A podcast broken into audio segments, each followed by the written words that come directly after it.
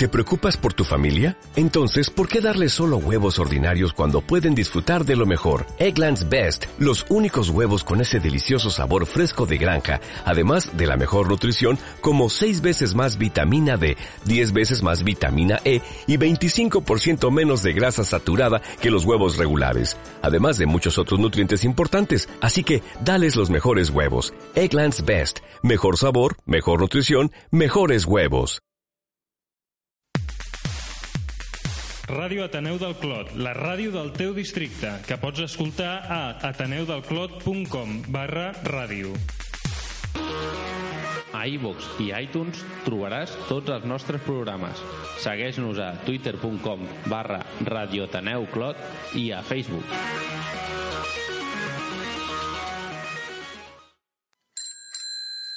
Per cuidar-se, per concursar, per expressar-te, per aprendre, per conèixer, per il·lusionar-te, per somriure, per cantar, per experimentar, per descobrir, per escoltar. i tot, tot, tot a... Per determinar. Per determinar. Per determinar.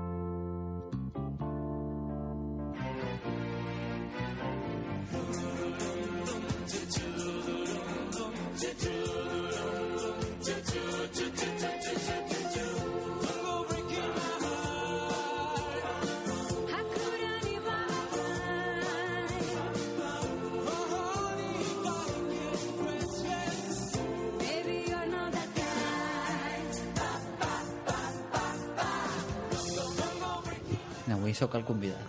Home, avui ets el convidat, eh? Comencem així, Néstor. Què tal, com estàs? Molt bé. Sí? Molt bé, encantat de ser aquí de nou. Sí, feia temps que no et vèiem, eh? Sí, sí. I teníem ganes de que tornessis aquí a estar a casa nostra, a la ràdio, a casa teva també. I bueno, avui un programa totalment dedicat a tu, quasi, no? O sigui, és un programa que parla una mica de d'això, de, de, de salut, no? També, a part de salut, parla de... Ja, ho- ja ho veurem, ara, ara presento, no? I, Guillem, tot bé? Hola, què tal? Molt bé. ¿Todo bien? Sí, ¿Todo sí, correcto? Sí. Bueno, doncs, benvinguts avui al 11è programa de la nostra cinquena temporada. Avui dimarts 21 de febrer tenim un programa molt especial, com ja he dit. Tenim un convidat que avui intervé al nostre programa, però que no està aquí. Està a Lleida, no? Ella, ell és el Josep Pàmies, que vaig descobrir el passat divendres 13 de gener al magazín de TV3 de divendres que es va parlar de, de l'adulcorant natural de moda, que és l'estèvia, i de la seva il·legal comercialització a Espanya, tot i les seves grans propietats científiques.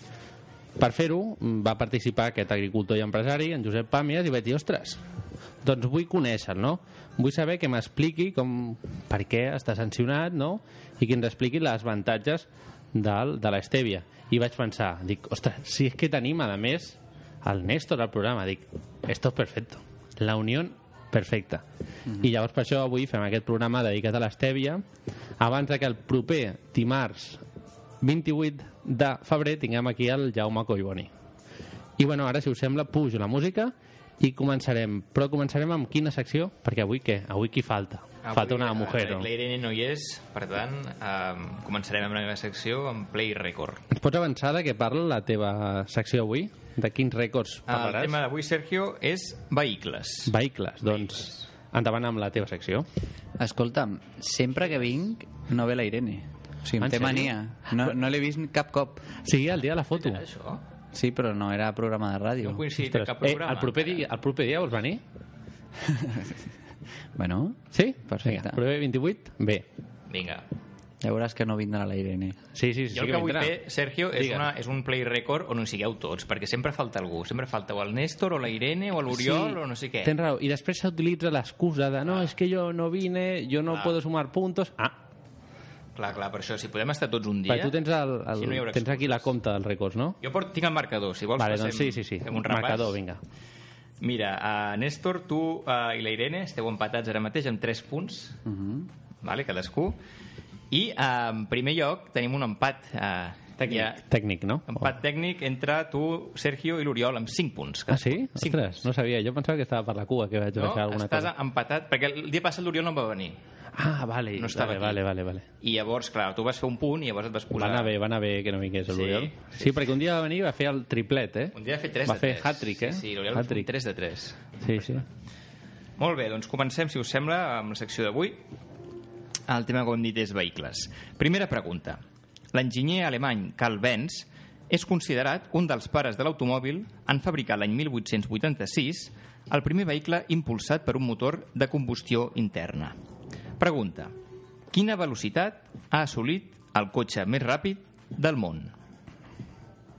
Dono quatre opcions, com sempre. Opció A, 860 km per hora. Opció B, 990 km per hora. Opció C, 1.050 km per hora. O opció D, 1.230 km per hora. A veure. Néstor, què diries tu? Jo dic 900 i pico. 990. Sí? Sí. Molt bé. Sergio, tu què penses? Estava mirant cap allà, saps? A veure si hi havia algú. Perquè acostumat a fer la roda sempre. No hi, no? no hi ha ningú, estem Hi ha bastant... algú? Hola! No, no hi ha ningú. Bueno, doncs... Què diries tu? A veure. Jo apostaria per eh, 1050. 1.050 km per hora. Molt bé, doncs tenim els tambors. Hem incorporat un nou efecte Sí, és veritat, Néstor, això és per nou. donar més suspens. Però de vegades no està muntat i avui és el dia. Però bueno, aquí ho tenim. Vinga, ara. Doncs la resposta correcta és la D, 1.230 km per hora. Velocitat assolida l'any 1997 pel pilot anglès Andy Green. A tope, això, 1230. 1.230 km per hora. Ni, ciento, Què us sembla? ni 120 kilómetros por hora ni nada. 1230. 1230. Eh? Això cremes el motor. I el motor havia de ser molt gran, eh? Home, sí, un cotxe espacial que anava pel desert a tota pastilla, perquè clar, això per una ciutat no, no ho pots Clar, fer, clar, això. clar, clar. I I el- pel desert. Anava pel desert. Sí, sí, sí. Ostres. Hi ha imatges d'això, eh? Si busqueu a YouTube, Ostres, podeu ja veure imatges. Sí, sí, sí, sí. Impressionant, hòstia. impressionant. Sí, sí, sí. Molt bé. Segona pregunta, vinga. Existeixen diversos tipus de bicicletes en funció del seu disseny. La bicicleta plegable, la de muntanya, la de carreres, el tàndem... Pregunta. Quan mesura la bicicleta més llarga mai construïda? La bicicleta més llarga. Opció A, 25 metres. Opció B, 33 metres. Opció C, 41 metres. Opció D, 57 metres. Néstor. No sé. Però és funcional. Construïda i funcional, no? O no? Sí, és funcional. Bueno, almenys uns metres sí que corre. No molt, però una mica sí. Bueno, només que faci un ja ha avançat un munt. Sí, exacte. 41. 41? Sí, Molt bé. està clar. Aquesta l'encerto. Molt convençut et veig. I tu, Sergio, què creus? 33. Tu 33 metres. Marco aquí, molt bé. Tim. Perquè una cosa... Bueno, clar, és que tu, tu, tu no pots dir. Digues, digues. No, que dic que tu no pots dir perquè tu la saps. Clar, és... és... No, no, ja està. Jo no, jo no puc dir, si vols que et digui la això. resposta correcta, ara te la dic. Però abans el, el, el timbal, sisplau. Vinga, va. Quina intriga. Suspens. Doncs en aquest cas ho ha endivinat el Néstor. Molt bé, Néstor! 40, a 41 metres, efectivament. Rècord assolit l'any 2015 per una bicicleta dissenyada per estudiants d'enginyeria de la University of South Australia. No tenies ni idea, per això. Ni idea, ni Vale, idea. vale. Però molt convençut ho has dit, Sí, eh? sí, sí, sí, sí. Aquesta l'endivino, i efectivament. la peto, te la peto. Molt bé, molt bé. Vinga, va. Quatre punts ja tens. Veus que bé? Un- Uno más y me pongo en cabeza. Vinga, si l'endivines, empates al Sergio, va. Actualment, a la ciutat de Barcelona hi ha un total de 117 línies d'autobús. Pregunta, quin és el màxim nombre de persones apinyades dins d'un autobús d'un sol pis? Apinyades en un autobús d'un sol pis. Opció A, 68. Opció B, 94. Opció C, 110. Opció D, 229. Ull. 94. 94. Segur? Segur, segur. I tu, Sergio, què penses? Mira, jo diria, diria 110, però, eh, però faré una cosa, que sempre ho faig. Faràs la... La Ouija. Ouija aquesta xunga. Tu l'has vist algun dia, la Ouija? La Ouija que faig? Sí, ara el Sergio s'ha inventat una, Sí, un un, sistema, mètode un per sistema. intentar endivinar la resposta correcta. Llavors, si jo tinc això, el faig així i dic, vinga, donde caiga. Bueno, ha marcat cap a la C, no? Pues la C. Que curiosament 110, que és el que havia dit jo. que havies dit tu. És una reafirmació. Molt bé, Poso doncs timbals, posem no? els timbals, a veure... El dia que ho, que, que ho acerti així, és per a gravar-lo. Farà por, farà por. Vinga, va. Doncs, nois, no ho diríeu mai, l'opció correcta és la D, 229 persones tu, en un en autobús. 200? En sèrio, apretades totes, Clar, però asfixiades. s'ha de veure quin tipus d'autobús, perquè ara hi ha l'H12 nou, aquest, que té tres... No, no, no, tres- però no, no, no no és cap d'aquests. És un autobús normal de, de tota la vida. Tota la vida? Sí, sí, com els de sempre. I és els que o 229 els que la policia... I sense multa? Sense o sigui, multa. podrien ficar 200 i pico persones allà. Sí, no, sí, no, no, bueno. no, no, sin multa no, o sea, ahí te cae gorda, o sea, no. Sí, sí, Podríem haver-li preguntat al Trias. Ostres. Li podríem haver preguntat, és veritat. O sea, aquesta la, la sabria? Això? Sí, hosti, pues, El Collboni? Pu- El proper dia la portes. Però el proper dia el tema serà un altre, no? És igual, és igual. Nos hacemos los locos. Sí, sí. Li faig Sí. aquesta pregunta al Collboni? Sí, guarda-la. Sí, perquè a més és a la ciutat de Barcelona. Bueno, no, això no, sí, però sí, això no va sí, ser sí, però- Barcelona, sí, eh? sí, Això ja ho sé, ja ho sé, ja ho sé, però bueno, que així... Pues... Vale, doncs li, li fem al Collboni, a veure què Podem recordes, fer, eh? Li A podem fer la de Barcelona, no? Podem, a veure si trobem quina, quina és de Barcelona. Quantes s'apinyen, és veritat. O sigui, però això... Ho busques? No, Vinga, però missió. Això no sé si s'ha fet mai, eh? Un experiment com aquest, en un de Barcelona, no sé si s'ha fet que sí. això. Bueno, qui, o almenys hi haurà una normativa, no? Sí. Se podria mirar la normativa del bus estàndard, quantes persones permet de peus. És un tema, Sí. alguna vegada quan torneu, quan tornes en avió, Sí. que dius, va, pillo l'aerobús. I, I de cop hi ha una cua molt llarga i hi ha un moment, no se sap molt bé per quin criteri, que el conductor diu, hasta aquí! Corta. I, corta, ja està, ja no entra nadie más. I dius, Que és el màxim de persones que... que deu ser el poden màxim, però diu, "D- d'on surt aquest criteri? Ja. Perquè és, mm, sembla bastant subjectiu, eh? no, ja està. I dius, hòstia, queden tres, tio, jo què sé, saps? Però... No le dejes ahí con, con las 400 maletas que iban fuera. Sí, sí, ja està. No sé, no sé, per això estarà bé saber-ho. Sí, bueno, doncs ho buscarem, ho buscarem. Si t'agrada l'atenció personalitzada i valores el comerç de proximitat, al barri del Clot trobaràs tot això i més a... Autòctons. Carrer Rogent, 24, local 1. A prop teu, carrer Rogent, número 27. Cala Cuca, carrer Cabanyal 1B, esquerra. amb la col·laboració de l'Associació de Botiguers i Comerciants de l'Eix Clot.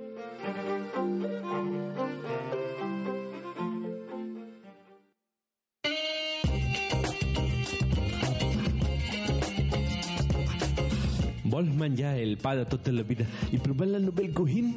¿Te agradan los cafés con la nata montada de la buena? Vine a los Fort de Pa del barri del Clot.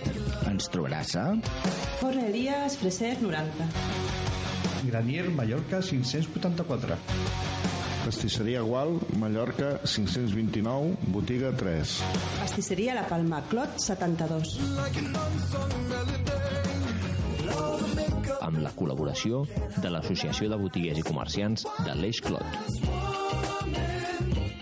Bueno, doncs ha arribat el moment. Prepara't bé això pel proper dia amb el Jaume Collboni. Molt bé. I ara ha arribat el moment on anem a trucar al Josep Pàmies.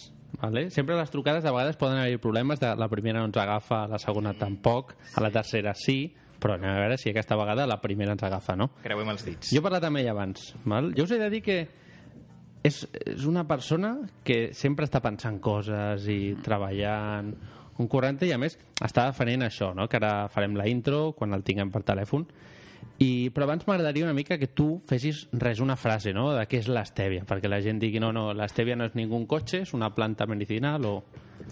L'estèvia és una planta que té la, una propietat per la que es coneix, que és que és molt, molt, molt, molt dolça. Llavors, amb molt poqueta quantitat, dona un gust molt dolç a les coses. Segur que, que en Josep Pàmies ho explica molt millor, eh? però eh, llavors això fa que puguis afegir-ho a diferents eh, aliments per, per obtenir aquest gust dolç que normalment ens dona el sucre o, els, o altres tipus d'edulcorants. No? Sí que és veritat que en els humans es descriu que no només té aquest gust dolç, sinó un regust amarg, però bàsicament és pel que es fa servir. És una planta molt dolça. Tu agafes una fulla, si te la poses Mhm. a la boca, i té molt gust a dolç. Sí, no? He vist que són 300 vegades més dolç que el sucre de cànyam. Cànem? Cànem? De canya, de canya. canya. De canya, de canya. De cáñamo sería otra, De cáñamo sería otro- otra cosa, no? Otro azúcar. Otro azúcar, no? Molt bé, doncs res, ara posem la música i com sempre truquem al convidat d'avui, el Josep Pàmies.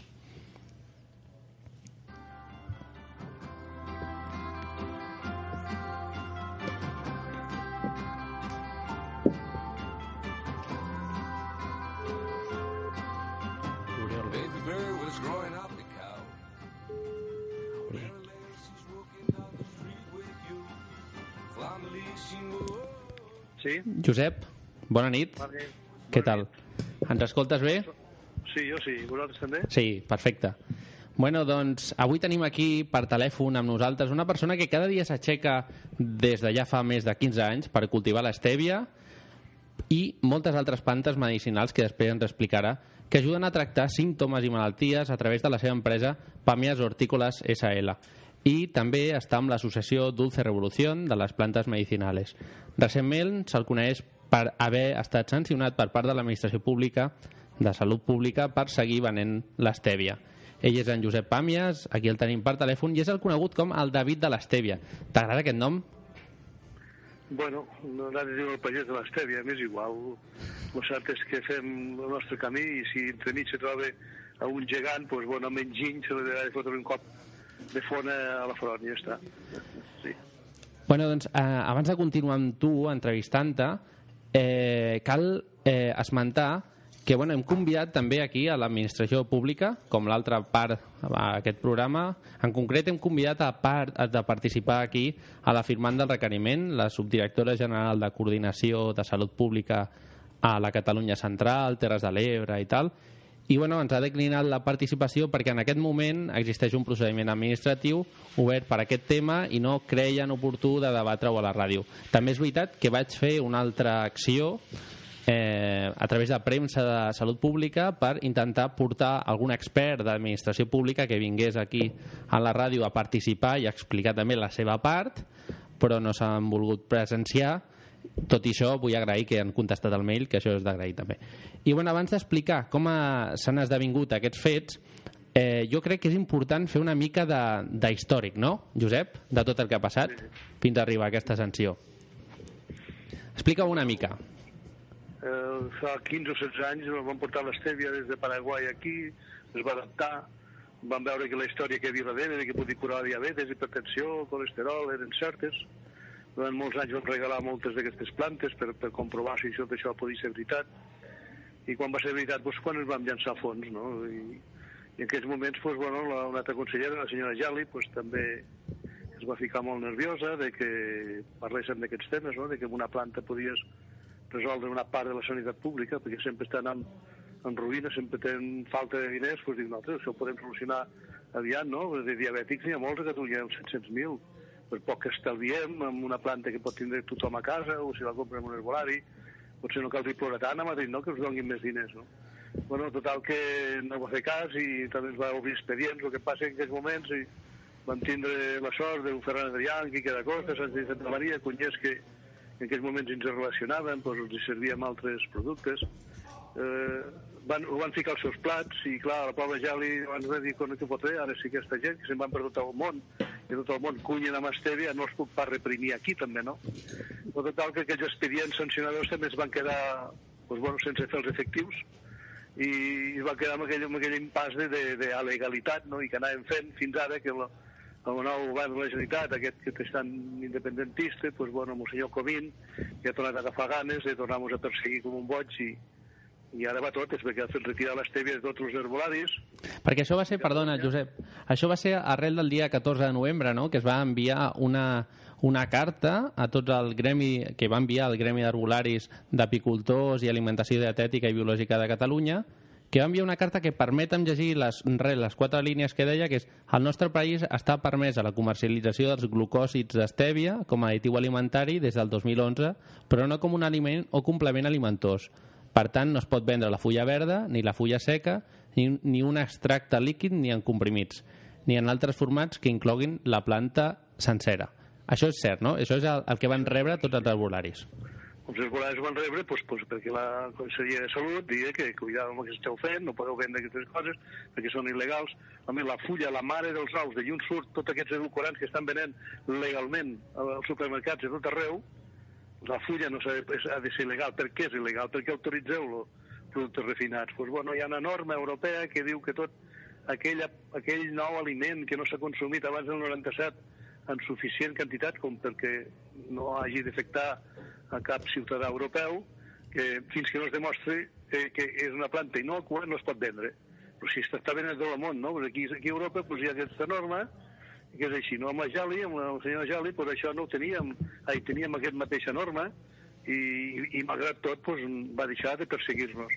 Però ara que ja tenim el fet que, que Alemanya s'ha demostrat que abans del 1997 ja s'havia consumit més de 160 milions de, de bossetes d'estèvia, pues, ha fet que Alemanya pues, eh, hagi d'acceptar, i fins i tot amb els tribunals de Baviera i el Tribunal Suprem de, d'Europa de, que ho ha ratificat de que, que, és que aquesta planta es pot consumir també de forma normal, no? Però clar, un país de la Unió Europea eh, que és Alemanya es pot fer i a, i a Espanya, a Catalunya no. Vinga, home, això, això és de bojos i per tant nosaltres hem argumentat això, no? de que si un país de la Unió Europea com és Alemanya ja es consumeix legalment, per què no ho podem fer aquí? No? Per què s'ha de privar la societat catalana i espanyola, perquè també s'ataca per tota Espanya, això, eh?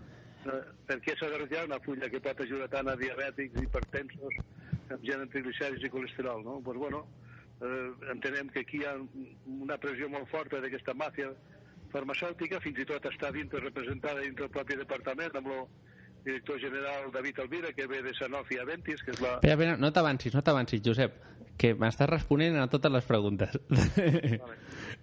eh... Bueno, doncs pues això, és que nosaltres estem ara amb aquesta lluita de si és legal a Alemanya també ho és, també ho és aquí i demostra-nos el contrari senyor Comín no? perquè, eh, clar, aquesta carta, retomant aquesta carta que van rebre els arbolaris, no? va motivar això, no? que tots els arbolaris retiressin l'estèvia, que vosaltres... Ho ha motivat la retirada de les inspeccions que hi ha hagut durant dos mesos, no fent pràcticament res tots els inspectors de sanitat de Catalunya que perseguir l'estèvia per tots els arbolaris de Catalunya, i retirant-la, i si no la retiraven se l'emportaven ells, eh, que això és il·legal. Ja, ja, ja. I a casa nostra, a casa nostra hem dit, aquí no la toqueu. Clar, perquè vosaltres hem de posar la gent en, en, en, en, en situació, no? Vosaltres teniu una empresa, no?, que aquesta empresa són, teniu 20 empleats, no?, i que vosaltres heu decidit fer allò que, que, que no, que no s'hauria de fer, entre cometes, no?, que és aguantar amb l'estèvia i seguir-la venent, correcte? Sí, però també han fet tota la part legal que es recorreu amb les ja, ja. que, no, que no han respost encara i per tant no, el que no podien fer és una amenaça de fa un, unes tres setmanes dient de que com que no matés les seves reclamacions de sanitat, pues, eh, la, la sanció pot ser fins a 6.000 euros i també tancar-nos l'empresa. No? Pues van dir continuarem venent i continuem alegant que primer el que heu de fer és respondre a les nostres al·legacions on diem que si un país de la Unió Europea és legal també ho és en aquest. Encara no han respost. Sí que és veritat que, que bueno, la directora general de, de Salut a dir que es vol reunir amb nosaltres, encara no mm -hmm. ho ha fet, no sé, no sé quan ens donarà dia i penso que fins aquell dia l'empresa no la tancarà. Bueno, des d'aquí jo crec que hem d'incentivar aquesta reunió. Això és com un Rajoy Puigdemont, no? O sigui, nosaltres aquí el que hem de dir és que jo crec que s'han de sentar l'administració pública, en aquest cas la subdirectora, la firmant d'aquest requeriment, no? amb en senyor Comín i vosaltres no? com la part afectada d'aquest tema i parlar, perquè jo crec que la gent s'entén parlant, no? Una, una pregunta. Nosaltres portem els nostres abogats i a veure si porten els seus i a veure si coincidim. Ja, ja. A més, si, si no coincidim, que actuïn. Si quan actuaran, nosaltres tenim plantejada querella criminal contra el senyor Comín per prevaricació. I vull dir que anem a totes, ja estem farts. Ja, ja. Perquè ens agrada sempre posar-nos en el paper més emotiu, més personal, no? Com, quin va ser, deixant de banda el tema legal, que després ho recuperem, no? Eh, com va ser i com va sorgir aquest interès teu per l'estèvia, no? Quin va ser el moment que vas dir, ostres, aquesta planta que, que és il·legal comercialitzar-la a Espanya en el seu moment i tal, doncs pues mira, vaig a, vaig a, vaig a arriscar-me, vaig a dedicar-me a cultivar l'estèvia i moltes altres més. Com, va ser el moment aquell? No ho sabia ni que era il·legal. Jo quan fa 15 o 16 anys vaig conèixer una història d'uns pares d'uns nans diabètics que havien mort als Estats Units, una pila, per consumir espartam les Coca-Cola Light, Pepsi Cola Light. Aquests pares ja reivindicaven l'ús de l'estèvia i la legalització de l'estèvia i la prohibició de l'espartamo. L'espartamo sí. de les Coca-Cola Light ho saben tothom que són cancerígens, però allò és, allò és legal, allò ja va bé que hi hagi càncer, és més gasto farmacèutic, sabeu? Mm. Però bueno, a veure aquesta història tan dura, pues, no pot ser això, no? Pues va ser quan vaig, eh, me va motivar el seu cultiu, i al veure que era veritat el que deien aquests pares, aquests nans diabètics que havien mort, doncs, bueno, és quan empecem la campanya de regalar estèvies, després vendre, i quan l'empecem a vendre és quan la li diré que això no és legal. Ah, no? Doncs, pues, bueno, pues, per nosaltres sí, i va ser aquella lluita que vam portar fa 7 o 8 anys, i la van guanyar, perquè com a mínim la ja va tindre de retirar. amb, aquest, amb el senyor Comín no sé què haurà de fer, ja ho veurem, però nosaltres apretarem fins al final. Clar, perquè ara m'has- posat perfecte, Josep, així m'agrada. M'has portat el tema legal una altra vegada, no? que és el que volia preguntar. Alemanya és legal des de fa 5 anys i al Japó ja fa 35 anys que és legal a banda d'altres països d'allà. Eh, Només, només és il·legal a part dels Estats Units mm? i a part d'Europa, que és allà on se consumís més medicaments. I per... ha on els medicaments són la tercera causa de mort. Ja, ja, ja. Pels efectes secundaris i tota la pesca, no?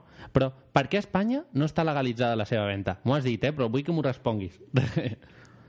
no està legalitzada doncs perquè no, no els hi dona la gana, perquè realment havent-hi un país que, ho- que ho ha autoritzat, tots els demés de la Unió Europea s'hi veuen obligats, perquè si no la, la lliure circulació de, de, de mercaderies eh, està obstaculitzada, per tant no cal que siguem a la Unió Europea, no? Ja? Però sí hi som, i som amb totes les obligacions i tots els drets, i aquest dret el volem. Bueno, una cosa, abans de continuar eh, entrevistant-te, vull, vull presentar-te a l'equip que estem al programa, no? perquè no estic sol, Josep. Hi ha una persona que serà l'última última que et presentaré que coneixes molt bé. Vale? Eh, Guillem, què tal? Hola, què tal, Josep? Bona nit. Ell és, és l'altra veu masculina d'aquí del programa. Sí, què tal, Guillem? Molt bé, molt bé. I l'Oriol, que és el que ens porta a les xarxes socials. Hola, Oriol, què tal? Hola, molt bona nit. Tot bé? I tant, aquí... Bé, Oriol, no sé, no sé si ens coneixem, però bueno, si estàs aquí fent aquesta feina també és necessària, com la meva també. I tant. Bueno, I tenim aquí a la persona que jo crec que coneixes, que és el Néstor. El Néstor de Regenera't, de la clínica, que va col·laborar amb un vídeo. Sí. Sí, Va. sí. Bueno, pues, no sé, és que ja estem en família, no? Això, això no val, aquí hi ha d'haver contraris també. sí, doncs ho hem intentat, eh? Jo volia portar aquí, igual que jo sabia que tu venies aquí fent broma, no? Amb tota la munició preparada, no? Josep, Mm. per aquesta entrevista, jo volia també que hi hagués gent aquí que venia amb tota la munició preparada, no? Per explicar tot, no? I per donar a cadascú la seva banda de l'opinió, no? I que al final s'han d'escoltar totes les parts, perquè ningú... Això, ja, això, això ja em va passar a TV3. I, Eh. i allí quasi no em deixaven parlar amb el, el senyor Adel Mariner, vull dir, el programa aquell divendres, però bueno, Mm. sembla que me'n va sortir prou bé. Ell diu, el propi Adel Mariner, diu, no, si no hi ha cap pas cap alarma sanitària, l'Estèvia no ha fet mal a ningú, eh, Mm. per tant, no, no, sabia, no sabia ni per què estava prohibida, pel tabaco que mata és legal. Mm. Vull dir, no, no m'importa que hi hagi la part contrària aquí, perquè és que no saben ni per on sortir-se'n. Perquè eh, el que sí que està legalitzat no, és vendre l'estèvia de fora. Una estèvia d'Alemanya es pot vendre aquí a Espanya, no? L'estèvia nosaltres produïm, la venem legalment a Alemanya i llavors ells la poden envasar amb bossetes per difusions i la poden vendre aquí, perquè clar, no poden pas dir que no, perquè Alemanya és Alemanya, no? I si Alemanya, doncs això és molt gros, no?, que, que l'estèvia l'han de vendre barat a nosaltres a Alemanya i llavors hem de comprar cara allà, perquè això és de, això és de boixos, vull dir que va així la cosa. Sí, una, una cosa que sem- m'has presentat com si jo fos la part, part contrària i no és així en no, absolut, ah, eh? no, no, no, bueno, jo, Que el- no, Ah. no, no t'he presentat. Ah. No, No, no, i no, ni molt menys, Que eh? tot, jo diria que tot queda a casa i jo m'agrada que hi hagués la part contrària. Sí, sí, sí. No, el Néstor, al contrari, és, és, és la nostra part, no? És la teva part també, no? És, al final és, és, és, és una persona que, que en sap molt, no? És psicoimmuno... És psico... No em surt mai, Néstor, digue-ho tu. Psiconeuroimmunòleg. Exacte. És fisioterapeuta i, bueno, d'això en sap un munt i ens pot donar coses científiques i dades concretes, no? Eh, per què això sí que està permès i dintre del marc legal el vendre el que t'he comentat, l'estèvia d'Alemanya aquí? Bueno, pues perquè és un país que, que ho avale i, per tant, no poden obstaculitzar la venda d'un producte elaborat a Alemanya aquí perquè allà és legalment i per tant és la Unió Europea també ho ha de ser aquí això, això passa amb els productes quan hi ha un país que decidís donar d'alta un producte Mm? eh, de la Unió Europea, doncs nosaltres també I no es pot obstaculitzar la venda si és l'únic sagrat que hi ha a la Unió Europea la llibertat de comerç perquè A més, no, per això sí, per tant, també ens hi volem agafar. Hi ha moltes mancances amb altres temes a la Unió Europea, però amb aquesta, que és el rei dels, són els reis del mambo, la llibertat de comerç, Mhm. pues la volem també. I el... una pregunta d'això del- de, de vendre l'estèvia de fora en aquí, perquè és una cosa que em sorprèn realment, no? Eh, saps si l'administració pública també ha tret a les botigues que tenien estèvia comprada fora els hi ha retirat aquesta estèvia? Sí, ells diuen que sí, que de tots els... que- Però, clar, la- la- la- la- l'herbolari hauria de lluitar, i no lluita. L'herbolari però hi tindrà 200 plantes i, i per una menys no s'hi nota gaire la- les Ja, ja, ja. no, no, no es busca problemes però si plantem encara s'ha acabat el que passa és que nosaltres no volem vendre la nostra estèvia que primer ha anat a Alemanya i després la tornem a tindre aquí de Santeria no ens dona la gana volem vendre l'estèvia nosaltres directament la que produïm nosaltres Clar, perquè al final estem parlant que ara la baralla està monopolitzada no? per, per, per l'estèvia, no? però a banda de l'estèvia hi ha moltes altres plantes, no? pues és que quan acabaran l'estèvia empeçaran amb moltes altres plantes més que són tant o més conflictives pues, per plantes pel càncer, per les al·lèrgies, que són pues, bueno, que, que, que, que, que, la indústria farmacèutica està alarmadíssima de que parlem d'aquestes plantes, no? I per, per, per això que si seguim amb l'estèvia continuaran amb totes les demés. Eh, una pregunta més genèrica. Creus que som realment conscients del que estem consumint? I estem això ben, ben informats? Mira, amb el mateix l'estèvia se, se permet vendre estèvia quan no és estèvia. Mm. Aquest frau la sanitat no el persegueix, no? Si busqueu vosaltres a qualsevol supermercat eh, sobrets d'estèvia, per endolcir, veureu com només un 1, un 3% és estèvia, l'altre és 97, 99% és eritritol, un edulcorant que és bastant conflictiu també, no? Però com poden vendre estèvia si un 99, 97% és eritritol? Pues els hi permeten, no? Per tant, la gent o, no- o mira les etiquetes o mos venen el que es dona la gana i quan realment allí dintre del que mos venen no hi ha res. No? Bueno, ara vaig a parlar d'una persona molt propera a la, al Toni Comín, no? És, bueno, que fa referència per on vaig ara, no? L'administració pública està dirigida per persones que han desenvolupat la seva activitat prèvia, en ocasions, no totes, no?, a empreses privades. I si parlem del sector farmacèutic, en grans empreses del sector, hi ha una persona en concret, no?, que és el David Elvira, que és el nou director del Servei Català de la Salut, que ha treballat al grup Sarrof i Avantis, també a Age and Life, ja, entre altres empreses. Tenim una administració pública en l'àmbit de la salut que lluita per una millor salut de la gent? Evidentment no, perquè si no, això no passaria. I quan les portes giratòries funcionen és per algo, no? Quan, quan un personatge d'aquests pues, acaba una indústria farmacèutica potent, la més gran d'Europa, i entre la Generalitat és per un motiu o altre, eh? I quan acabarà de dir per general, pues, tornarà a passar a la indústria, no? Això passa pues, amb el Felipe González, passa amb les SNARS, passa amb tota aquesta gent que volen viure la política, sempre, quan acaben de política, passen a, a la indústria que, que el qual els pagui perquè facin aquesta feina. Si no hi ha independència a la sanitat pública, si no, no hi haurà mai una medicina integrativa on, on hi hagi tot el que coneixem de la medicina actual, més tot l'altre, que, que, que pot ser tan o més útil. A vegades molt més útil, no? Però clar, tot, tot el que és l'altra medicina és molt més barata i no té efectes secundaris i aquest és un problema. Un problema d'aquestes màfies farmacèutiques que dominen els centres de poder de sanitaris a Catalunya i a Espanya i pràcticament a tot el món. No? Per això que la societat ens organitzem, ens queixem i, i ens fem valdre la nostra o bé com a mínim som autosuficients. Perquè si en el pitjor dels casos mos, mos, mos arranquen l'estella en les nostres mans, plantar-la no és delicte per cada ciutadà. Hem d'engegar una campanya total perquè tothom se planti la seva planta. Eh? No, no és droga, com la marihuana, fins i tot la marihuana que és droga, la gent se la planta. Us imagina't en l'estèvia no hi haurà cap problema que la gent se la planti. Això no ho podem parar ja. El que passa que, bueno, són les últimes escopetades, allò, escopetejades d'un sistema que està moribundo, que, que, que, que, que veu que se li escapen el negoci de les mans i, i foten barbaritats i, i, i mentre acabin aquí rai. Ara mateix estem, eh, eh, començo la, la gira de 20 conferències per tot el nord d'Espanya i el centre. Pues, bueno, els ajuntaments ja estan prohibint les meves xerrades i havien concedit lo, lo, les sales, no? Hi ha un grup de científics que estan prostituïts, n'hi ha molts de bons, eh? però aquests venuts mm. a aquestes indústries pues, estan atacant eh, amb mils de correus i whatsapps i intoxiquen els ajuntaments on s'anuncia que ha de fer una xerrada i, i prohibeixen l'acte, s'acolleixen. Però és curiós que això només passa a tot el resta d'Espanya, País Basc i Catalunya no hi ha cap ajuntament que tingui nasses de fer això. Vol dir que aquí la societat catalana i la societat basca està més organitzada políticament i entén que, que certes coses no es poden fer, no poden passar de rosca, no?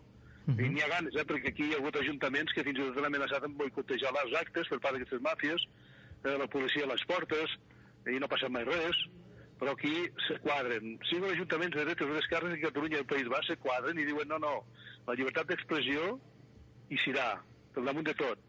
Però que curiós que el resto d'Espanya no, no? Per això potser la gent té ganes de marxar d'Espanya, també, no? Però és que aquí hauríem de tindre més fàcil, no? Però, Però, però també això, això passa també a molts llocs, no? Crec. Això de... La, la, la poca llibertat, eh, eh, la llibertat i la no llibertat està en molts llocs, no? Sí, però aquí a Espanya, a excepció de Catalunya, eh, és a tota, tota Espanya aquesta censura terrible, però aquí a Catalunya i País Basc, com a mínim, la nostra opinió la podem donar. I no se'ns priva locals públics. Només se'ns ha privat anar a la Universitat Autònoma de Barcelona. Aquí sí que ens ha boicotitzat un acte organitzat per diferents professors Mm. de la Universitat de Barcelona. L'únic veto que hi ha hagut és la Universitat Autònoma de Barcelona. Tenen por que anem allí eh, a parlar d'aquests temes, no? I gent que no estem preparades, per tant ho tindríem molt fàcil. Super enginyers, super catedràtics, ho tindríem molt fàcil amb un debat, no? Mm. No, no, no, pre- prefereixen prohibir els nostres actes. Jo et dic que l'únic que hem cedit aquí a Catalunya és la Universitat Autònoma. Però els altres ajuntaments no, no ens han impedit les nostres xerrades. Bueno, Josep, ara, jo et, ara et faré una pregunta al, al Guillem, perquè també estàs una mica cansat de la meva veu, no? I, i, i ara et preguntarà Guillem una cosa. Sí, hola, Josep. Uh, em volia preguntar... Quines mesures concretes uh, podem emprendre com a consumidors contra els abusos de les farmacèutiques i les grans multinacionals? Què podem fer nosaltres? Informar i no consumir tants medicaments. I això ja els provoca terror, perquè només, per exemple, a una, una ciutat com Gijón, on va assistir 800 persones la xerrada que vaig fer, una infermera era diabètica en 6 mesos ja no ho era, no? Pues va provocar que el seu hospital, al cap d'un any, pràcticament hagués baixat a la meitat els antidiabètics orals i la insulina. Va provocar una protesta dels 50 o 60 farmacèutics de Gijón davant d'aquest hospital. No? És a dir, que la societat, si vol, ho pot fer tot. Uh -huh. sense esperar que el senyor Comín o el senyor la gata catalana que està a Madrid ens donin permís. El que hem de fer és menjar millor, més net, més ecològic i prendre algunes plantes i cuidar-nos, perquè la sanitat no està per cuidar-nos, són ministeris de la enfermetat, no de la salut, no, no estan per previndre la salut, estan per tractar-nos. Clar, bueno, aquí tenim el, el, el Néstor, no?, que al final ella es dedica al dia a dia, et dediques una mica a això, no?, a assessorar la gent en nutrició, no?, també, i en, en saber dels seus hàbits, no? Què penses d'això?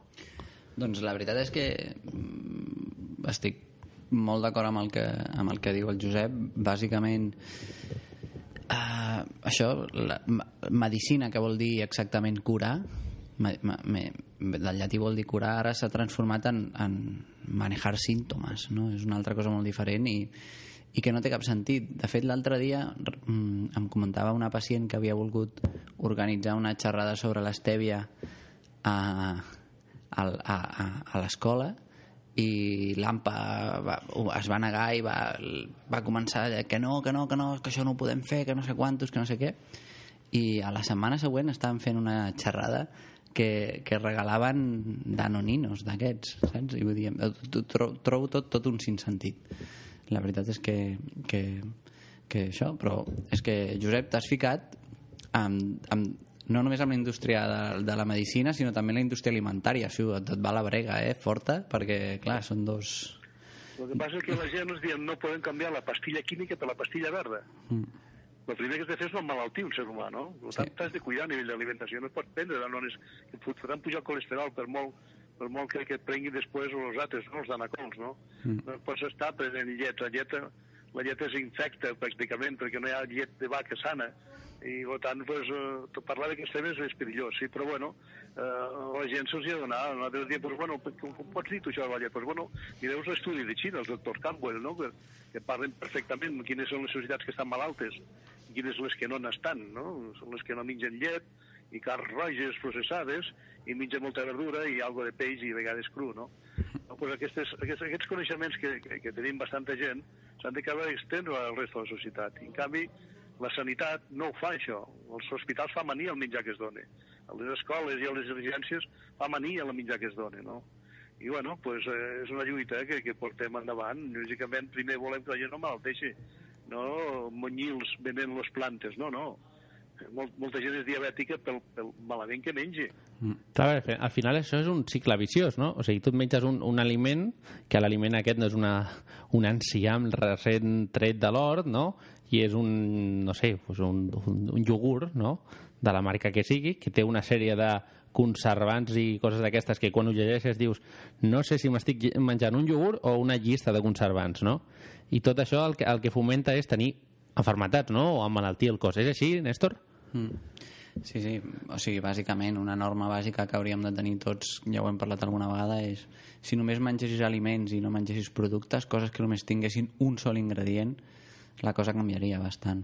A mi, Josep, tu realment o sigui, a vegades quan, quan, o sigui, quan, quan et sento parlar d'aquests temes és que real, et poses les mans al cap de, de, de que tot no té un sentit, però tu realment creus que o bueno, que això ve des de... Ara ha sortit tots aquests estudis de que la, la, les empreses de l'alimentació van subvencionar els estudis per dir que el greix era molt més dolent que el sucre perquè això feia... Ara ha sortit tota la llum. Però tu creus que realment hi ha una trucada de escolta'm, hem de parar el tema de l'estèvia i ho hem de fer o, o, o, o, és, o és tot sota taula i acaba apareixent és que, és que a vegades costa d'entendre que són l'estèvia i la, i la marihuana. I per això hi ha aquesta creuada contra aquestes dues plantes. Realment la- l'estèvia ajudaria molta gent a veure una mica més la llum de com ha de menjar. Com a mínim podria gaudir del dolç sense la, de patir els perills del sucre blanc, no? I ara, doncs, bueno, ja, tímidament ja estan parlant de ficar un impost al sucre, a l'excés de sucre. Eh, Clar, Sí, a les a les lents, no? Són, els canvis són molt lents. I ja, ja se sap, la pròpia Organització Mundial de la Salut ja et diu que les carns roges processades la principal causa de càncer de colon. I, bueno, el Cristo que se'ls hi va muntar, no? I la pròpia OMS diu que, que, que el 85% de les morts que hi ha a nivell mundial són provocades per l'alimentació basura que es menja avui en dia. El 85%. Clar, molt- segons es provoca càncer, provoca diabetes, provoca hipertensió, si provoca mala circulació, és normal. Si mengessin bé, s'ha acabat la indústria farmacèutica. Perquè havent s'ha demostrat empíricament a nivell d'estudis científics la seva toxicitat amb diversos estudis que hem vist i que, que he pogut així fullejar entre cometes un per exemple de l'Àngela Pallarès eh, si es confirma que realment l'estèvia és tan beneficiosa per la salut la seva comercialització està prohibida realment per tot aquest moviment eh, a nivell d'interessos econòmics només? Bueno, hi ha els dos interessos, lo de la indústria del sucre Mm? i l'alimentació, perquè l'alimentació vol addicció, Mm?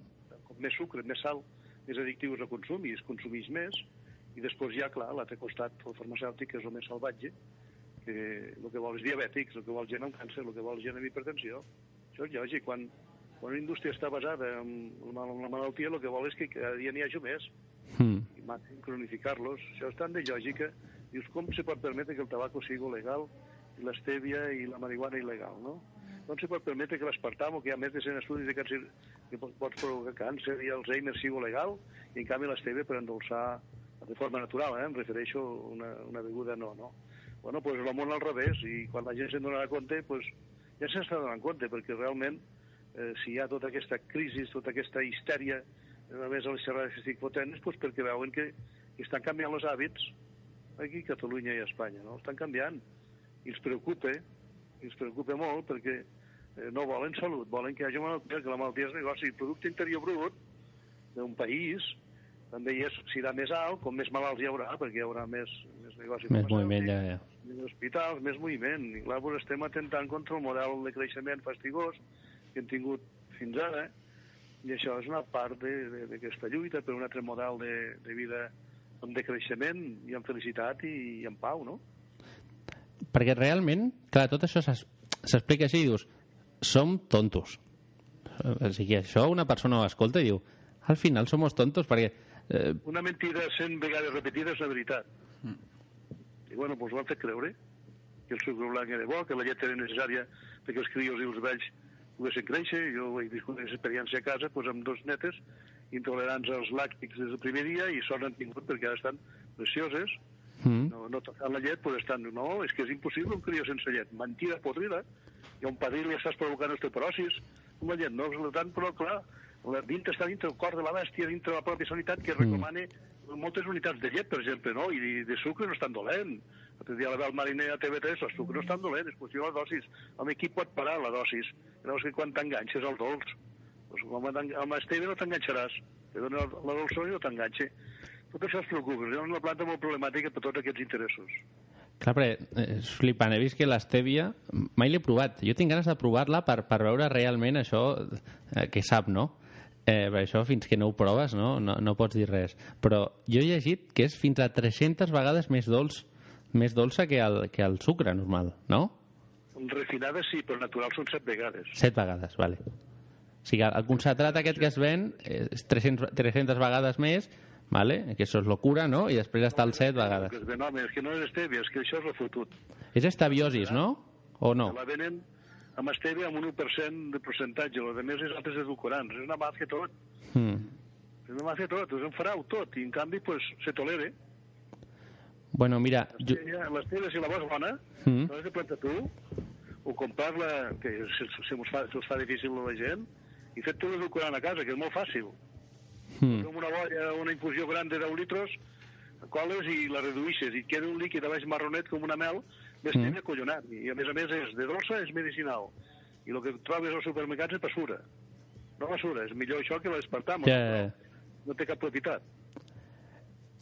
Josep, eh, ens ha agradat molt tenir-te aquí per telèfon. Eh, ens hauria agradat- més tenir-te aquí in situ a l'estudi, però sabem que la distància és, un, és, és una cosa i a part sabem que estàs super liat amb el dia a dia. I bueno, mira, abans d'acabar l'entrevista i de fer-te... Una, tenim una secció que ara t'explicarem, no? que és així més desenfadada, no? per, per treure una mica el, el, el, el, els conceptes no? i tot això important que hem, important que hem dit vull regalar-te ara tens aquí 3 minuts, si vols, 2 minuts, un minut, el que vulguis i imagina't que tens ara mateix el, el conseller Antoni Comín, a la subdirectora general afirmant del requeriment que ha rebut, o qualsevol persona a la nova, nova com es diu ara, ministra de Sanitat del govern d'Espanya i fins i tot, si vols, algú dels Estats Units que tampoc està, que no està legalitzat no, i que parli castellà o català, digues unes paraules que tu els diries a l'administració, parlant de l'Estèvia, evidentment.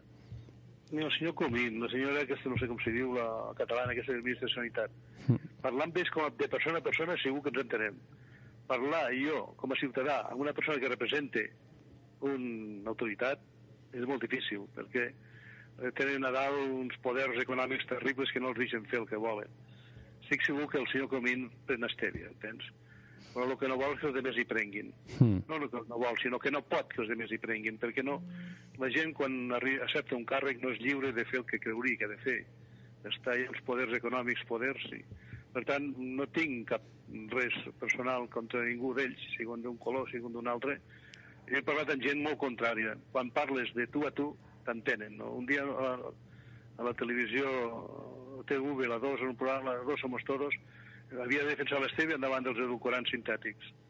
Bueno, el cap de Andrés Ga- Gavilán, que era director, director de l'institut que assessora a totes les empreses farmacèutiques que produeixen edulcorants, allí ens vam tindre en públic, però quan vam acabar diu, vine que et convido a dinar. Sí, ja ho sé, tot això que dius, home, Mm. però no podem parlar això en públic. Jo he de defensar... I tu defens... No, jo no defenso. Jo defenso el que crec que és just. Tu, tu has defensat interessos, no el que és just, no?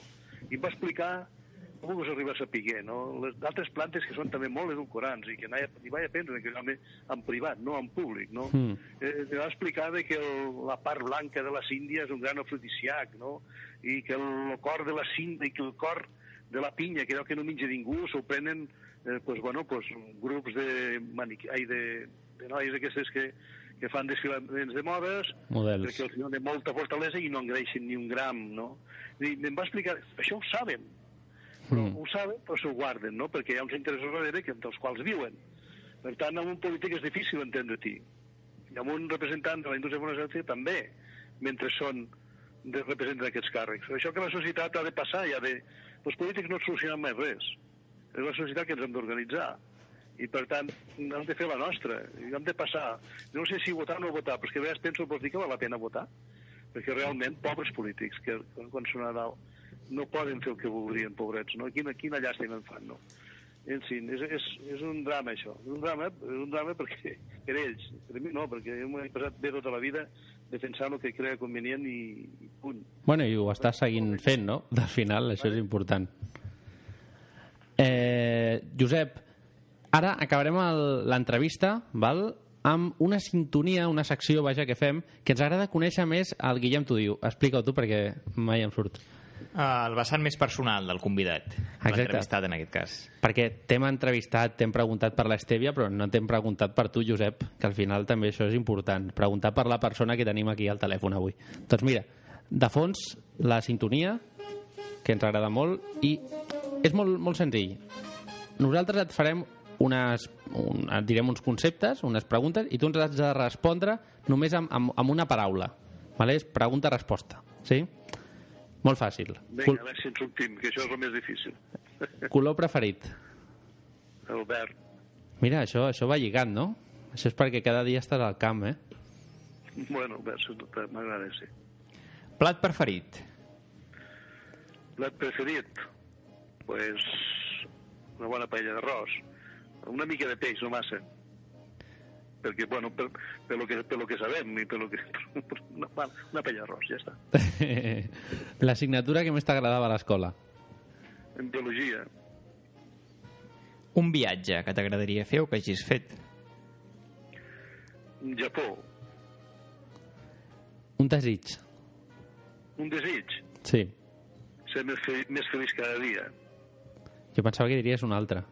Va, ara et, forçaré que ho diguis. Un desig d'alguna planta medicinal. Bueno, l'estèvia n'han parlat molt, la colanxó, eh, pel càncer. I, bueno, eh, Josep, l'entrevista l'acabem amb l'última eh, l'última pregunta que te la fa el Guillem. Una planta medicinal. Només és- has de dir una, Josep. Una medicinal, Sí, la marihuana. la marihuana. Vale. Eh, Josep, ens agrada molt que haguessis estat per telèfon. Des d'aquí, mm, bueno, insistim una altra vegada a l'administració pública, que si es vol presenciar el nostre programa un altre dia i podem organitzar un altre especial 2.0 de l'Estèvia, això ho podem fer perfectament, sabent que tu hi col·laboraries. I, bueno, Vin- Vindria inclús aquí els dels estudis. Sí? Doncs, bueno, això ho hem de muntar. O sigui, han de respondre aquí, han de respondre, tornarem a insistir. De fet, jo aquest programa l'en- l'enviaré a l'administració pública, el link, perquè el puguin escoltar i, bueno, perquè siguin partíceps del que ha passat avui aquí a Ràdio Taneu del Clot. Els, de, els debats me ponen. Sí? Escolta, un dia hauríem de parlar no, pa, no tant d'aquest d'aquest tema tant de, de, de, si, de que, que per mi no té cap sentit si s'ha de prohibir o no s'ha de prohibir, vull dir, és que no té, no té cap sentit. De, realment, si uh, l'estèvia és bona, si, comparada amb què? O sigui, a vegades jo tinc el dubte de per què hem d'adulcorar una cosa que ja té el seu sabor propi, no? Però, bueno, No això... caldria, eh? No caldria, no? Aquest, aquest és el, el meu debat que a vegades tinc, no? Dic, bueno, l'estèvia és bona comparada amb l'espartamo? Bueno, de cajón. Comparada amb el sucre, també. El sucre de la fruita, que és extraordinari. Mm, per això. Aquest seria el tema. Moltes gràcies, eh, Josep? Moltes gràcies, Josep. Eh, desitgem que aquesta lluita no pari, no sé si, no? I a veure si aconseguim això, que si és real el que és real, no? si és real que l'estèvia és atòxica, si hi ha estudis que ho demostren i tot això, doncs, bueno, que es faci el que s'ha de fer, no? Tu tens alguna previsió? Tu ara faries una mica de brujo lolo, de dir, mira, jo crec que passarà això. No, l'estèvia es vendrà legalment aviat. Va, ens acaba de dir una exclusiva, eh? Sí, segurament. És que si tant si m'ho fot que com no la vendrem. bueno, queda, queda, queda pendent una visita teva aquí a l'estudi i jo mateix, i segurament que amb algú de l'equip, jo vull veure el teu hort. Vull que m'ensenyis totes les varietats que tens plantades allà. Que segur que hi ha molta cosa a aprendre. Ara, abril, maig, que ara està molt fred tot i encara tot just rebrota. Ara rebrota la perillosa estèvia, tu. Vés en compte. Amb, amb, amb, amb el rondup i me la metin tota. Que... Ai, a més a més estem a punt de patentar una varietat única d'estèvia. ah, sí? Com es diu això? Es pot, es, es pot, pot dir l'exclusiva o no? Sí, sí, sí, és una varietat que hem obtingut. Sí? És tot el contrari de lo que vol Coca-Cola. Coca-Cola vol només un edulcorant d'estèvia. Mm. Nosaltres volem la part medicinal més potent i l'hem aconseguit només amb observació, eh? vull dir que realment ha sigut una sorpresa. La Universitat Politècnica de Barcelona ens ha ajudat, una professora de química ens ha fet les analítiques durant 3 anys Mm. i ja podem dir que tenim l'estèvia més potent medicinal del món. Molt bé. Només és, es, diu estèvia rebaudiana i té dos sucres, l'esteviòcit i el rebaudiòcit. Ah, L'esteviòcit és medicinal, el rebaudiòcit no. Ostres. Qual és el que vol rebaudiòcit? Totes les varietats s'estan modificant genèticament perquè tinguin molt rebaudiòcit. Mm. Nosaltres hem fet tot el contrari, cap a la propietat medicinal, i l'hem aconseguit. Ja l'estem patentant per poder donar després d'ús lliure. Només la patentem perquè no me la fotin i no la, no la facin desaparèixer del món. Ja, ja, ja. I la patentarem, la registrarem i llavors la, l'esbarriarem per tot el món de forma gratuïta. Josep, d'aquí uns anys, d'aquí molts anys, tu et reconeixeran i a tothom, eh, quan diguis Josep Pàmies, serà la persona de les herbes medicinals. La, la persona que... Hi ha, hi ha hagut molts més abans, els quals jo he après aquests coneixements i que no han tingut cap reconeixement. Vull dir que Bueno, però jo estic segur. amb uns coneixements, el que passa que pues, bueno, la meva vida com a sindicalista i activista social m'ha m'ha permès eh, portar aquestes lluites i visualitzar-ho. Molt bé, Josep. Eh, doncs res, queda pendent això. Al maig organitzem, fem una telefonada Quan, i... vulgueu, quan vulgueu tindreu una estèvia de regal si veniu. val? Ostres.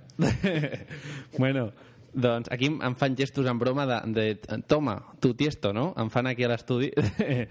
bueno, Josep, que vagi molt bé aquesta lluita i qualsevol cosa ja saps, estem en contacte, aquí tens una ràdio per fer una mica partícip a la gent i que sàpiga el que s'està fent per darrere, no? I les decisions, i a veure si aquesta exclusiva que ens has donat de, serà legal dintre un temps, ho és, és cert. Totes les ràdios haurien de ser així, petites. Ja. I quan se fan grans, el que passa, amb les Catalunya Ràdio, Racsuns, i TV3, perden ja la identitat. Nosaltres intentem no perdre-ho. No estem casats amb cap partit, som petits i intentem fer pues, el nostre millor programa de la millor manera possible amb els mínims medis possibles i al final el que importa és l'equip la gent que tenim avui a l'estudi sentada no? pues el Néstor, el Guillem, l'Oriol i això i aquí tenim per telèfon que, que, que és el Josep Pàmies moltes gràcies Josep, que vagi molt bé i Gràcies. A tots, eh? vinga, cuida't Tots els que ens escolten. Vinga, Adéu. Adéu. Bueno, què us ha semblat això? realment espectacular. O sigui, te n'adones de coses que a vegades no hi pensem i els ignorants que anem menjant i anem fent i anem fent i al final dius, això que estem menjant, no? No Aliments no o productes. Sí, a més és, té una personalitat atraient, no? Atractiva, ell és com molt així. Però ha dit coses que són molt veritats i que... O Molt sensates, no? Sentido común. Que és el menos común de los sentidos. Eh.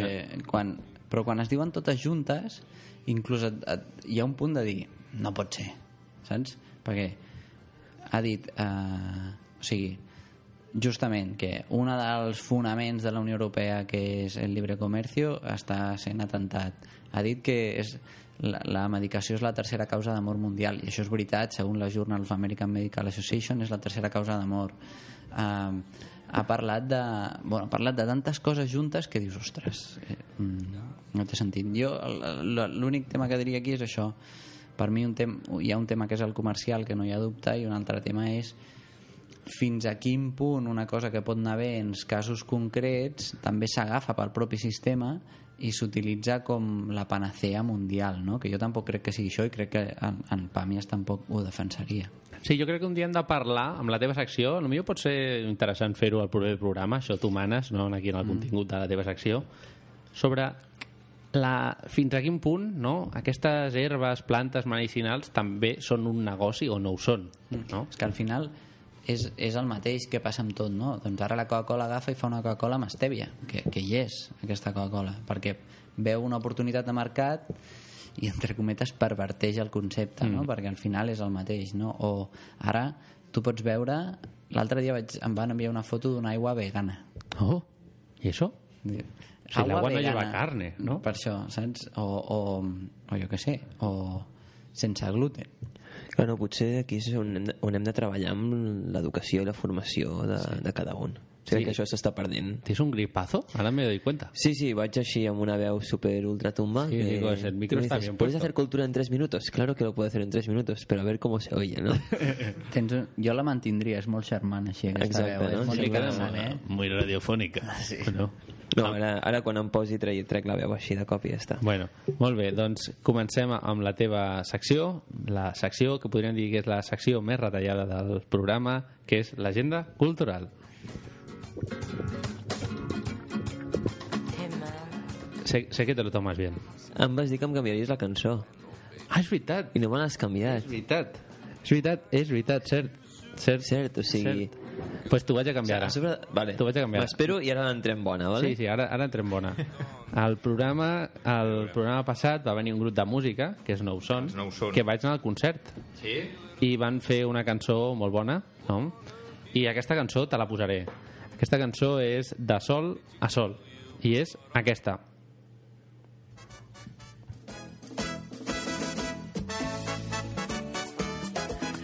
A veure, jo entro molt més animat així, o sigui, em dono molt més és- rotllete de... Podríem... Hi ha programes que fan que cada, cada estació de l'any no? ho canvien. Exacte. Nosaltres anem Sí. redreçats o avançats, no? Anem fent, anem fent. I ho hem canviat. Bueno.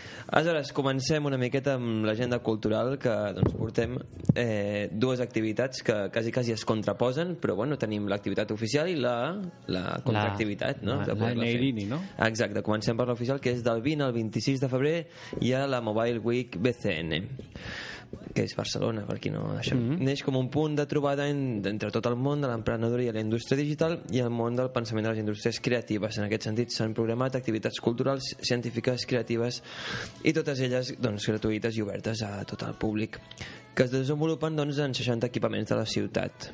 Eh, intenten distribuir-ho per tots els districtes i llavors així doncs, que, que tothom pugui doncs, atendre en aquestes És el Mobile World Congress més proper. Exacte. Tot i així hi ha un altre que encara és encara més alternatiu, que és, o sigui, aquest que hem dit era del 20 al 26, n'hi ha un que és del 28 a l'1 de febrer, o sigui, ja, Mm. que el que fa és coincidir amb el Mobile World Congress, doncs arriba a la segona El edició. què, el què, el què? Tu Mobile World Congress. Vale. Ho he dit bé o no? Sí, sí, perfecte. Sí. Dic, si no necessitem aquí un lingüista, però urgentment. Eh, arriba la segona edició del Congrés Alternatiu organitzat per CETEM. La trobada inclou taules rodones, projeccions de documentals i tallers, entre altres, altres, eh, entre altres actes. El que centra en aquestes xerrades és molt més doncs, com afecta tot aquest tema de les noves tecnologies, etc doncs, en els països en procés de desenvolupament, etc. Totes aquestes idees que ens, que ens volen. Eh, això ho podrem veure en el Centre d'Estudis i Recursos Culturals eh, i això ho organitza per CETEM Catalunya i per últim, doncs, evidentment estem ja en el- a l'època de Carnaval i sempre doncs, anunciem una festa de Carnaval que Home, és estigui... que és ja, és aquest cap sí, de setmana. Sí, bueno, durant aquesta setmana ja estem Ah. fent els preparatius i aquest cap de setmana, per tindre la nit dels Oscars, Sí. abans anem de Carnaval. Clar, o sigui, vosaltres ara poseu-vos en la memòria de quan éreu petits. Aquesta és la setmana, i de fet ara ho veieu pels carrers, de que cada dia te hacían poner una cosa, ¿no?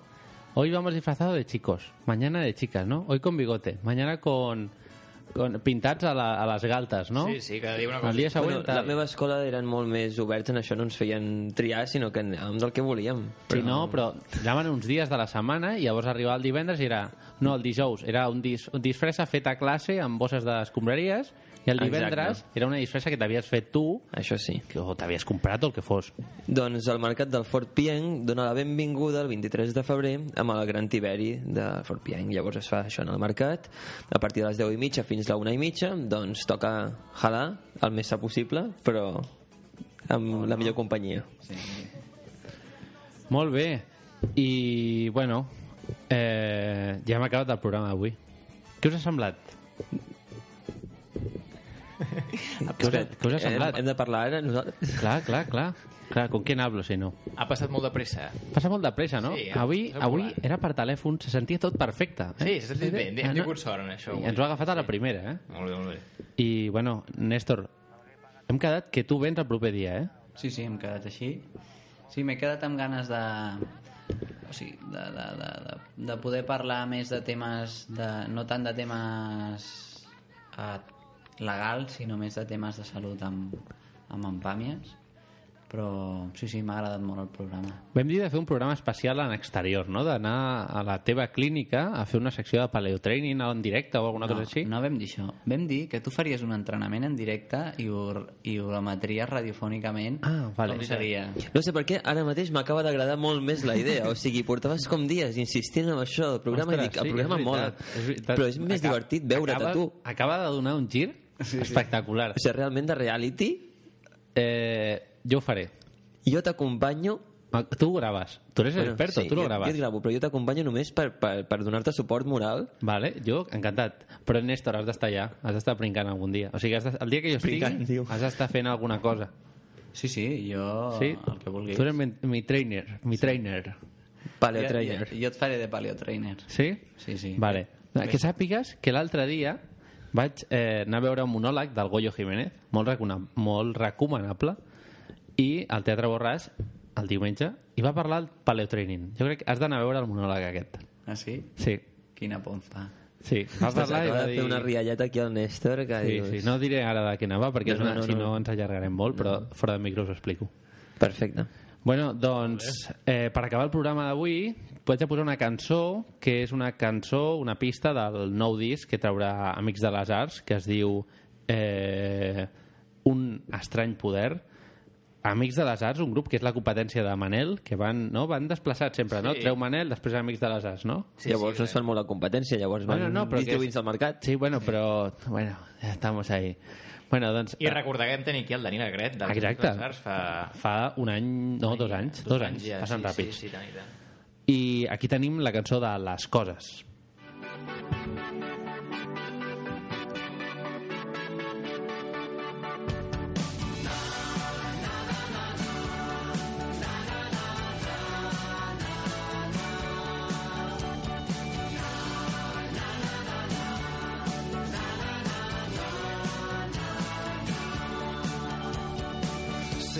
Dos sin tres i que tres sempre són massa. Sé que vols que ens vagi bé, però sovint penses en l'altre. Les coses sempre valen el seu temps.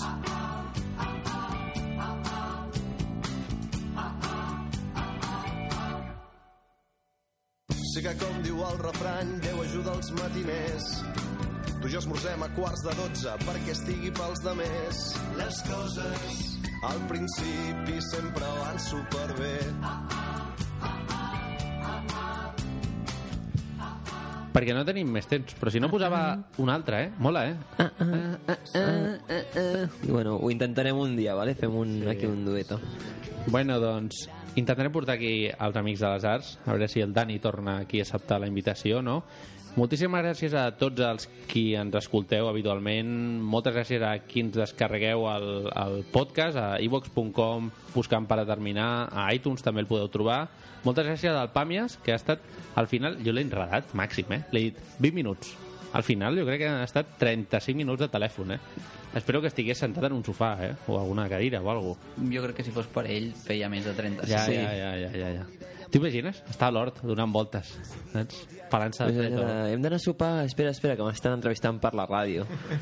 Eh, bueno, doncs el proper dimarts 28 de febrer, normalment fem 15 dies, però per temes d'agendar el convidat ho farem el dimarts que ve, vindrà el dimarts 28 de febrer a les 9 com sempre, tindrem la visita del Jaume Collboni del PSC de Barcelona, que és qui es va presentar a ser alcaldable i que bueno, actualment forma part de l'Ajuntament de Barcelona com a tinent d'alcalde d'Empresa, Cultura i Innovació.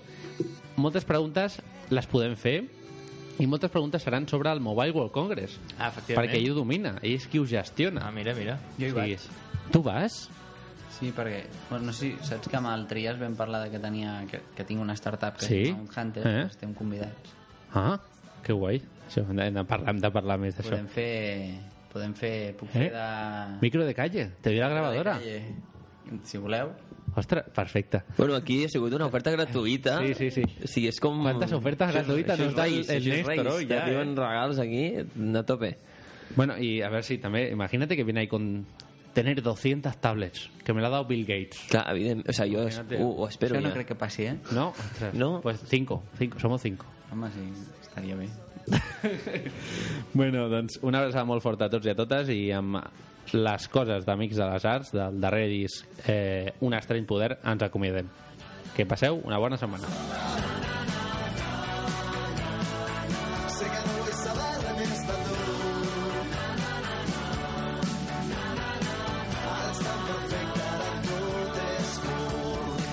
Sé que un es deia art i que en Simon era l'artista. Sé que no sabré què fer si mai vols anar de solista.